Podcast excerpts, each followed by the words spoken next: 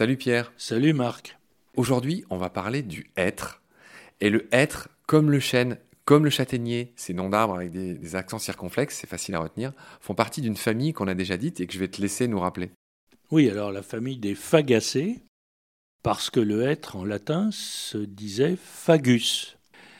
Et alors là, on va tout de suite plonger dans quelque chose d'assez spectaculaire, c'est que pratiquement toutes les langues romanes s'appuie sur le mot fagus. En italien, c'est faggio. En espagnol, c'est haya, mais on sait que le F devient H très souvent en espagnol. En catalan, c'est feg. En portugais, c'est faya. En roumain, c'est fag, carrément. Tout ça vient de fagus de manière très claire. Et puis en français, c'est être. Tiens, aucun rapport. Eh bien oui, parce qu'en français, il se trouve que l'usage a favorisé un mot venant du francique, estre, voulant dire en, en francique buisson, fourré. En fait, ça désignait initialement le jeune être, des êtres qu'on coupait très vite pour utiliser les rejets de l'arbre, et pas le être qu'on laissait pousser jusqu'à son maximum. Et c'est ce mot être qui, au départ, voulait dire jeune être, qui l'a emporté voilà, dans l'usage. En français, en tout cas. En français. Du coup, ce mot être est complètement isolé. Tu rappelles que c'est l'arbre qui a donné le nom de cette famille du chêne, du hêtre et du châtaignier. Les fagacées, ça vient de fagus. Et donc fagus, ça veut dire être précisément en latin. Je le rappelle juste, hein, des fois c'est bien de répéter deux fois les mêmes trucs. Tu as dit que le nom être en français, il avait une origine très particulière. On n'a pas parlé de l'allemand. Il a un beau nom en allemand, il s'appelle die Buche. Et en anglais, il s'appelle beach. Alors attention, ça s'écrit pas comme la plage, ça s'écrit B-2-E-C-H. Beach, ça veut dire le être en anglais. Tu veux dire un mot sur ces étymologies anglo-saxonnes? Oui, alors, beach et bourreux, c'est la même origine germanique.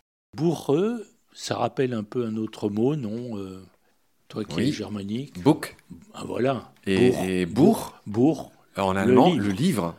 Alors, est-ce que c'est un hasard, ça ou... Ah bah, Le simple fait que tu me le demandes, vieux coquin, m'indique que non, ce n'en est pas un. Non, c'est pas un hasard. Voilà. Alors, c'est même assez extraordinaire. Le être a une écorce très lisse. Les humains ont écrit sur les écorces d'arbres après avoir écrit sur la pierre. Hein. Mais ancestralement, on a utilisé l'écorce déroulée pour euh, écrire avant d'avoir des parchemins ou autres. Et il se trouve que donc on a beaucoup utilisé l'écorce des hêtres. Théophraste lui-même, le grand naturaliste, euh, enfin le grand euh, botaniste de l'Antiquité, cite bien le hêtre comme euh, le plus adapté à cet usage. Et c'est à cause de cela que, comme on a fabriqué ensuite les livres en empilant des feuilles d'écorce, eh bien, le mot désignant le livre et le mot désignant le hêtre, dans les langues germaniques, sont associés. Alors, en, en allemand, c'est très spectaculaire. Buch, féminin, le hêtre. Buch, neutre, le livre. Das Buch, c'est le livre. Die Buche, voilà. En suédois, c'est carrément le même mot, Bock. En suédois, Bock veut dire à la fois le être, le livre. Euh, en danois, c'est très proche. Et l'anglais, c'est légèrement moins visible. C'est beach et c'est book. Mais enfin, c'est la même idée. Ouais, alors merci de nous avoir appris ça. extraordinaire. Et du coup, tu voulais rajouter un mot sur le libère. Oui, ben oui, parce que, voilà, je crois qu'on n'a pas eu l'occasion encore de dire ça, mais il faut le dire ici. Cette couche euh, souple de bois d'écorce a un nom en latin qui est le mot libère, qui lui-même d'ailleurs n'a pas d'étymologie euh, reconnue, c'est libère. Et qu'est-ce qui s'est produit? C'est que cette écorce déroulée, qui donc a été souvent du être, mais le latin, bon, ne distingue pas le être du être des autres, on a empilé ces feuilles déroulées, et le mot libère a fini par désigner l'empilement de ces couches euh, d'écorce. Et évidemment, on voit bien que c'était un livre qui se fabriquait là. Et du coup, le, mot livre vient de là. Donc le mot livre lui-même vient du nom botanique de l'écorce des arbres. Et déjà chez Pline l'Ancien, il dit libère. Hein. Alors, est-ce que je peux revenir à quelque chose? Le mot être qu'on a vu au début de cet épisode est isolé. Mais le français, dans les noms communs, mais aussi beaucoup dans les noms propres, a continué quand même à utiliser la racine fagus. Par exemple, et c'est particulier dans la région de Lyon, dans la région de Lyon, le être, c'est le faillard. Faillard, c'est évidemment tiré de fagus. Et en plus, c'est un nom propre, Fayard, et d'ailleurs, il y a même une maison d'édition et un éditeur célèbre, donc qui a fondé Artem Fayard, qui a fondé les éditions Fayard. Ce mot, parfois, prend même des formes un petit peu étranges, comme euh, fou. Le fou, c'est le être euh, en ancien français. Le puits du fou, le tu indiques que ça signifie pas du tout le puits, euh, un puits là où il y a de l'eau de quelqu'un de malade. Je te laisse nous dire ce que ça veut dire le puits du fou. Non, mais alors puits c'est P-U-Y. Hein. Alors P-U-Y c'est pas du tout en effet un trou. C'est la colline. C'est le puits comme le puits de Dôme, etc. C'est le mont, la, la colline ou parfois plus une montagne. Et puis le fou, eh bien, c'est le être. Donc le puits du fou, ça veut dire la colline du être. Il y en a un que tu as oublié là dans les patronymes célèbres, c'est le marquis de Lafayette, Alors, qui est si célèbre chez nos amis états-uniens, qui s'est illustré lors de la guerre d'indépendance aux États-Unis. Il est dans les personnages célèbres, là, le marquis de Lafayette. Oui, oui, oui. Euh, bien sûr, Lafayette, le mot Fayette, c'est aussi un dérivé de Fagus. Bon, il y a plein de noms en France, hein, Fayol, Faille, Fouet. Alors un fouet, qu'est-ce que c'est qu'un fouet? C'est un petit être. Donc le fouet, c'est une baguette de être, un fouet.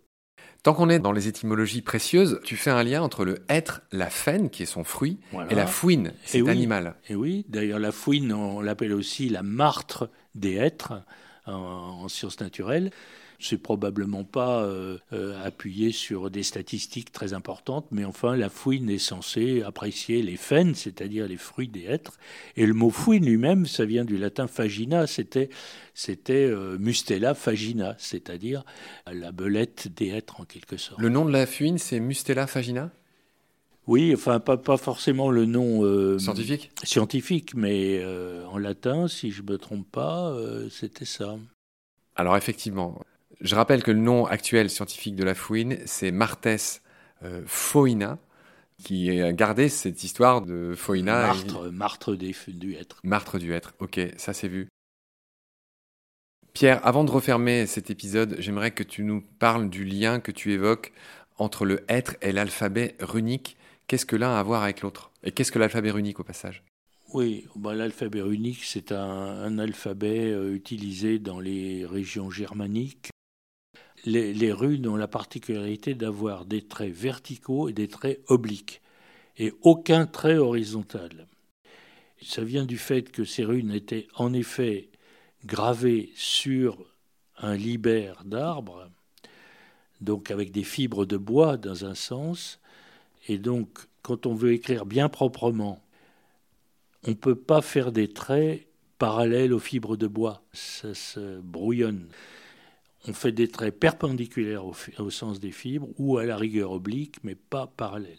Alors du coup, la, forme même des runes montre que c'était gravé sur du bois. Voilà, on peut le dire comme ça, gravé sur euh, Pourquoi? de l'écorce. Parce que on voit qu'il n'y a que des traits verticaux ou obliques et pas de traits horizontaux. Donc ça veut dire que c'était gravé sur du bois dont le fil était horizontal. Tu parles du sens des fibres, et pour ne pas abîmer l'écorce sur laquelle on écrivait, on a été obligé de faire soit du vertical, soit de l'oblique, mais si tu tailles dans le sens de la fibre, ça risquait de casser l'écorce. Et tu viens d'expliquer pourquoi les runes ont des traits verticaux ou obliques. Et la dernière chose que tu indiques dans ton livre, c'est que cet alphabet runique est surnommé Foutark. C'est un peu comme l'alphabet d'ailleurs. C'est le nom des six premières des 24 lettres de cet alphabet. C'est F-U-T-H-A-R-K. Et, donc, il s'appelle aussi Foutarque, cet alphabet. C'est l'alphabet dit Foutarque. Depuis l'inné, le nom latin scientifique du être commun est Fagus sylvatica, hein, qui signifie le forestier, c'est le être euh, classique de, nos forêts. Il existe une sous-espèce qui s'appelle le Fagus sylvatica purpurea, qui est pourpre. J'imagine que c'est parce qu'il a ses feuilles pourpres à un moment donné de sa vie. Et il y a même un être pourpre pleureur, le Fagus sylvatica purpurea pendula, et j'imagine que lui, il doit y avoir ses feuilles qui penchent, c'est ça? Oui, enfin, il est pleureur. Toutes les variétés pleureurs, on peut rendre tous les arbres pleureurs, même des, même des séquoias. J'ai vu à Nancy, dans un parc, un séquoia pleureur. C'est curieux d'ailleurs parce que c'est génétique, c'est très mystérieux. Hein. justement, c'est un des trucs qui me sidère. Comment on rend pleureur les arbres? Le sophora pleureur, par exemple, il y en a beaucoup dans les jardins. On peut tout rendre pleureur. Donc là, je mentionne au passage, mais c'est pas propre au être. Hein. Voilà ce qu'on pouvait dire, en tout cas, sur le hêtre, hein, un autre arbre très emblématique de nos forêts, puis de cette famille hein, de, des fagacées qui comprend le chêne et le châtaignier. On va bientôt en parler du châtaignier. Et eh ben, dans cette attente, cher Pierre, prends soin de toi. Euh, je te retrouve avec plaisir pour la suite. Salut. Salut Marc.